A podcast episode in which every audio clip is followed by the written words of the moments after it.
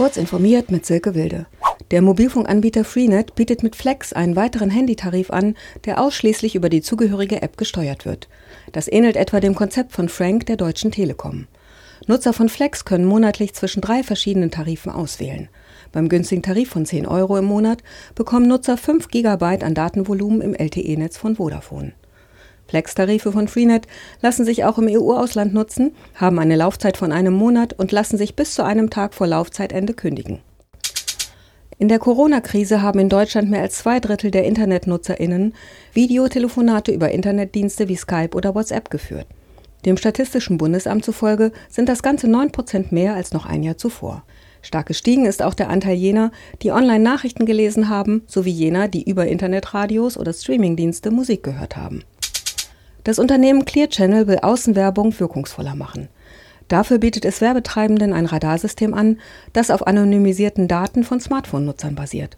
Zu den genutzten Daten gehört, ob jemand in ein Ladengeschäft gegangen und an einer bestimmten Werbung vorbeigekommen ist, zitiert die Financial Times Clear Channel CEO William Eccleshare. Die Informationen werden genutzt, um zu entscheiden, womit die hauseigenen digitalen Plakatwände, aber auch die klassische Printwerbung bestückt werden. In den USA sind die denkenden Wände seit vier Jahren aufgestellt.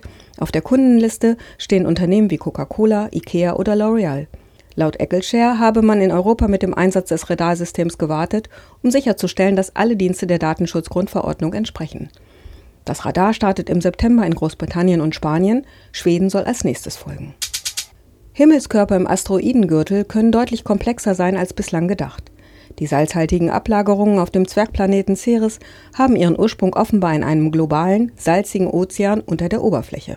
Zu diesem Ergebnis kommen Wissenschaftler nach Auswertung der Daten der NASA-Sonde Dawn. Demnach gab es vor gerade einmal einer Million Jahren auf Ceres eisvulkanische Ausbrüche, die aus diesem Reservoir gespeist wurden. Möglicherweise dauere der Prozess sogar noch an, meinen die Forscher. Diese und weitere aktuellen Nachrichten finden Sie ausführlich auf heise.de. Werbung. Sichere Kommunikation ist für dich und die Bundesregierung im Alltag unverzichtbar. Wenn du nicht willst, dass deine Ausweisdaten gehackt werden können und dich mit IT auskennst, bist du bei der BDBOS genau richtig. Im Moment suchen wir Spezialisten für IP-Adressverwaltung, große Netzwerke und vieles mehr. Tu was Gutes für die Gesellschaft und für dich. Komm zu uns. Im öffentlichen Dienst stimmt das Gehalt und die Work-Life-Balance. Mehr Infos unter www.bdbos.de.